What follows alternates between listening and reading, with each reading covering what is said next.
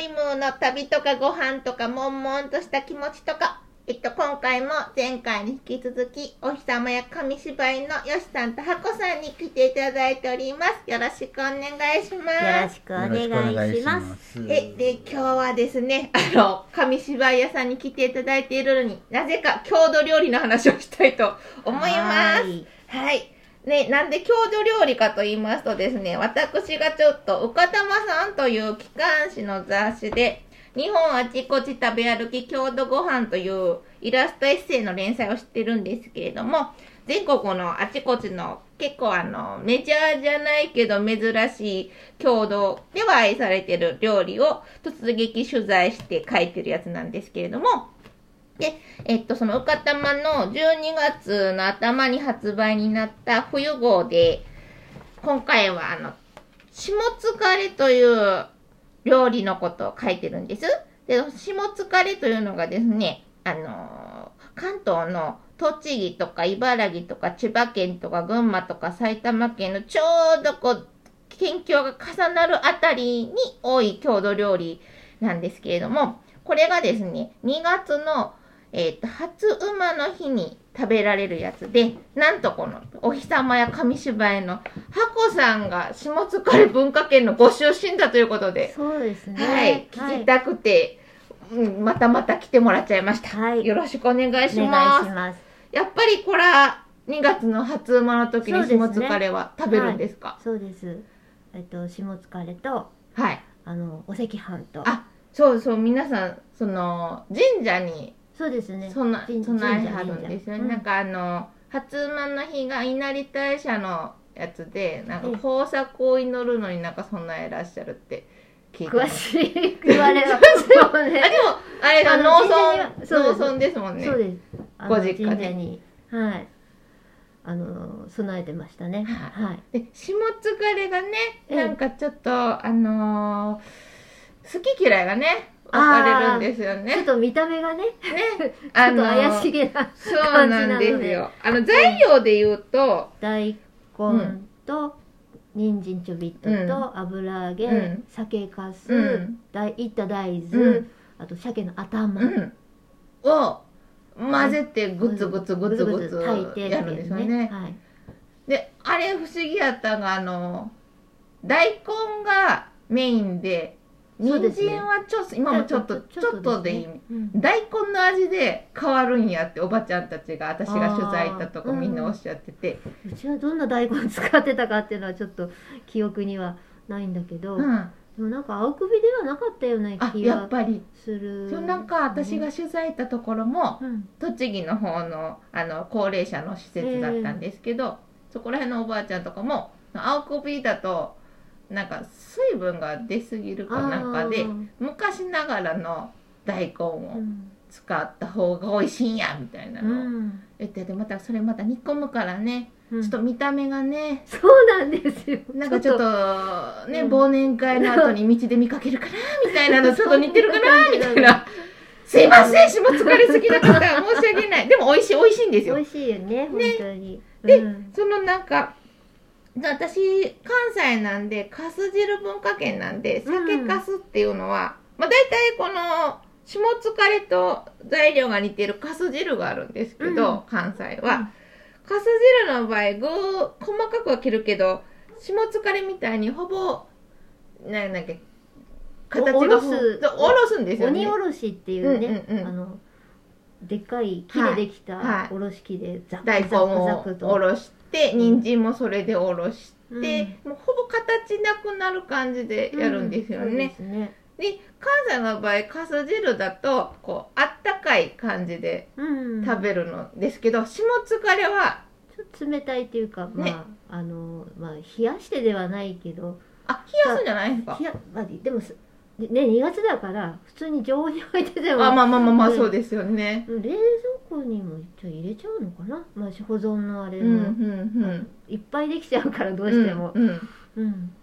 で、それをなんか、ほかほかの赤飯とうん。かけずる、かけるんじゃなくて一緒に食べるんだって聞いたんですけど。そうですね。かかけはしなかったですね、うー。うんん。まあお赤飯もそんなほっかほかって言われては大体もう炊いてじゃあお昼に食べましょうかみたいなあ感じで。じゃあ常温の常温のあ感じそうなんですか、うん。うちはね、まあ、そのその地方によって。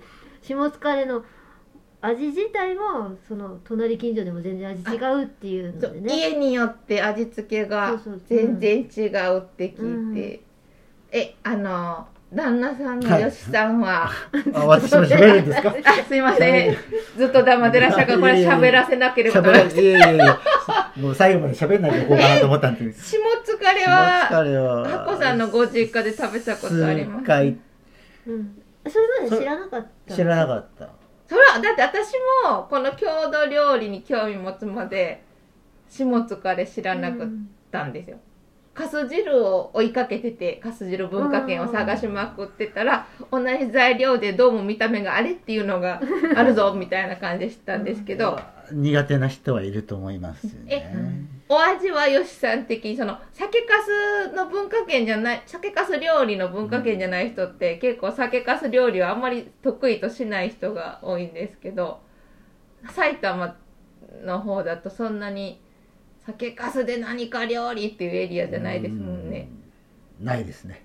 そ酒かす料理のその下疲れの最初食べた時のお味はいかがでした？まあ生臭いな、え生臭い？どっかで。ああ鮭入ってるからかうん鮭の頭が。ああああっちでねあのうん栃木の方でね、栃木、栃木ね。うんうんうんうんうん何箇所か、何種類か食べたの？あそうなんですね。まあ、冷たきゃ うまいかなっていう印象。あそう私でも逆に下疲れあれですよあの取材行った時のは冷えたのも食べたんですけど私あったかい方が断然美味しかったです。よあやっぱこう、うん。酒かすあったかいーのがいいなみたいな。うん。あほいであの関西のかす汁もそうなんですけどもともとこれねあの昔の年末にブリとか鮭の塩ぶり塩鮭をうん。1月ずーっとちょっとずつ食べるようにそうん。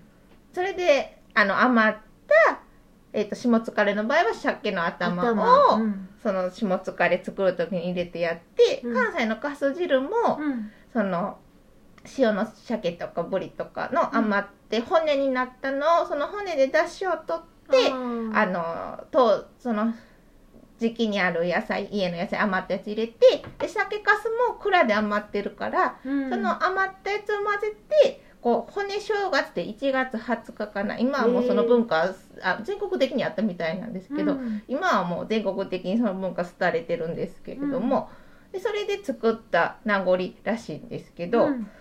あのその塩鮭をうん。食べる文化って今も残ってます？それでこの下疲れ作ってらっしゃったしっていう。あの年末にそのお歳暮とか、まあはいお正月の用意しなさいってことできっと何件かあの箱でこの鮭1匹頭から尻尾までのもらって買うんじゃなくてもらうんですね。もらうことが多かった。まあ買ってきてた時もあるのかもしれないけど、へーなんかいつも複数あった気がする。え一匹じゃない。一なかった気がする。そんなに？すごいあうん。豪華。でも一匹の時もあるし、今日今年は来ないねっていう時は多分買買い。買ってたんだと思うんだけど、うん、でそれを2月には下疲れになると。はあ、でそのあれの大豆もその下うーっと初節分そう初馬の近くが節分なんですよね、それでそのね。節分で余った大豆を下疲れに入れるんですもんね、そうであのさっき箱さんが言ってはったんですけど下疲れに使う鮭でも身が余った部分はまた違う使い方を茨城はするんですよね鮭。そう鮭あのまあお正月ね、はい。お餅があるから、はいでお餅とその昔の鮭ははい。すごくしょっぱかったのね、まあ1ヶ月持たせないそうかんそう今日ですからね塩が効いてるのでそれをお餅につけて塩塩引きって言ってた？鮭をね。塩あ鮭自体を塩引き。塩鮭じゃなくて塩塩引き。鮭って言ってたから。うん、で塩引きを入れてはい。あ入れてっていうかつけながらお餅を食べるっていうのがそれはあれお餅の上にかけるんですか？それはなんかいろいろなんだけどうんあのそそれも本当下使いと一緒ではい。各家庭によってうちはほぐしたのをお餅にはい。乗っけての乗っけるぐらいだよね。なんかあと、これお餅を食べるとちはい。ょっと粘ってる、湿気ってるところが出てくるのでお餅割る感じです割ったりこう一口パクって食べるとこうペタペタってするところが現れるので、いやそこにお餅あれですよね。あの、煮るんじゃなくて焼いた餅そう焼いた焼き餅。はいはいはい。なんで表面がパリパリで、そうそうそう。で食べると中がねし湿気てるっていうか、なんていうのねもっちりして。るはい。ところに塩引きのそのかかけらって言ったらな。ほぐした鮭。はい。鮭フレークみたいになってはいるところをはいはいはい。くっつけて一緒に食べる。で味付けはもうその鮭の塩味だけで、うん、あめっちゃうまそうなんですけど、そうそうご飯と鮭ですもそう、んね、うん、おにぎり？おにぎり。そうそう。具だけ言うとね、うん。そうですよね。うん。絶対うまいはずですようね、ん。よしさんその塩引き鮭は？食べたことない。もう多分うちに来てた時には塩引きではなくても多分鮭の鮭の切り身。よくあ今スーパーで売ってるような鮭の切り身しかなかったんじゃないかなって思う。あうん。でも鮭のを食べる文化は残ってるんですね正月にうん。うんうんうん。関西やっぱタイなんですけどうん。正月。タイは食べない。食べないよね。あよくほらお重にタイが入ってる写真とか見るけどえって感じそうなんですね。意外。ねタイはごちそうっていうイメージえねお正月ってイメージじゃないよね。お正月はないうーん。んはい、各地いろいろありますけど、私はめっちゃその塩引き鮭を食べに、今度は箱さんのお家に行きたいあぜひぜひ。と、いつになるやら、早くコロナされみたいな感じですけれども、そうですね。ねはい、うん。ではでは、えっと、これで終わりたいと思います。はい。松鳥もでした。はい。どうも